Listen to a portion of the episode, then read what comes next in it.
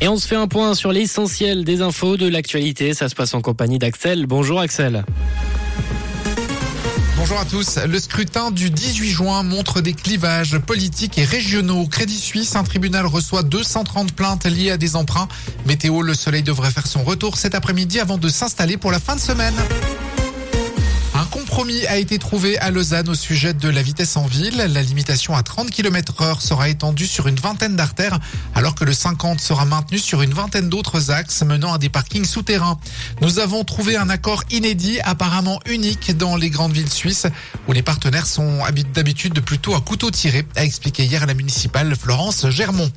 Trois objets sont soumis au peuple le 18 juin prochain. Si l'on en croit le deuxième sondage Tamedia 20 minutes, réalisé le 15 et 16 mai, les trois sujets seraient acceptés. La loi sur la protection du climat serait validée à 55%. La loi Covid-19 a gagné du terrain et récolte désormais 56% d'avis favorables. Et la modification constitutionnelle sur la perception de l'impôt des grandes entreprises garde le cap avec 75% de oui. Le tribunal administratif fédéral a reçu 230 plaintes concernant les emprunts AT1 de Crédit Suisse qui ont été déclarés sans valeur par l'autorité de marché financier après le rachat forcé de la banque par UBS.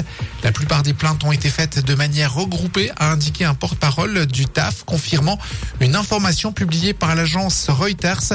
Au début du mois de mai, le cabinet d'avocats Queen Emmanuel a indiqué représenter plus de 1000 détenteurs d'obligations.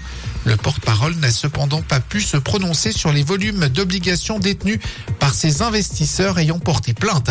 De nombreuses attaques de drones ont visé dans la nuit la région russe de Belgorod, a annoncé le gouverneur de ce territoire. Il a précisé que ces attaques avaient endommagé des véhicules, maisons et bâtiments publics dans la région, mais sans faire de victimes. Netflix a annoncé qu'il faudra désormais payer un supplément pour partager les codes d'accès aux services avec des personnes non membres du foyer. En Suisse, ce sera 5 francs 90, en France 6 euros comme en Espagne, mais au lieu de 4 euros au Portugal, deux pays où la mesure a déjà été instaurée. Un fan de Taylor Swift qui était à son concert dans le Massachusetts le 20 mai dernier et qui s'est entièrement déroulé sous la pluie a décidé de se faire de l'argent avec les gouttes qui ont arrosé le spectacle. Le liquide est vendu dans des petits récipients à 250 dollars pièce sur le marketplace de Facebook. Le temps devrait redevenir en partie ensoleillé cet après-midi, voire même assez ensoleillé en direction du Léman. En Valais, ça restera plus nuageux avec une accentuation du régime d'averse. Au meilleur de la journée, il fera 19 à Lausanne, 20 à Chailly-sur-Montreux et Copet. Demain, le ciel sera encore souvent nuageux le matin avec quelques précipitations résiduelles.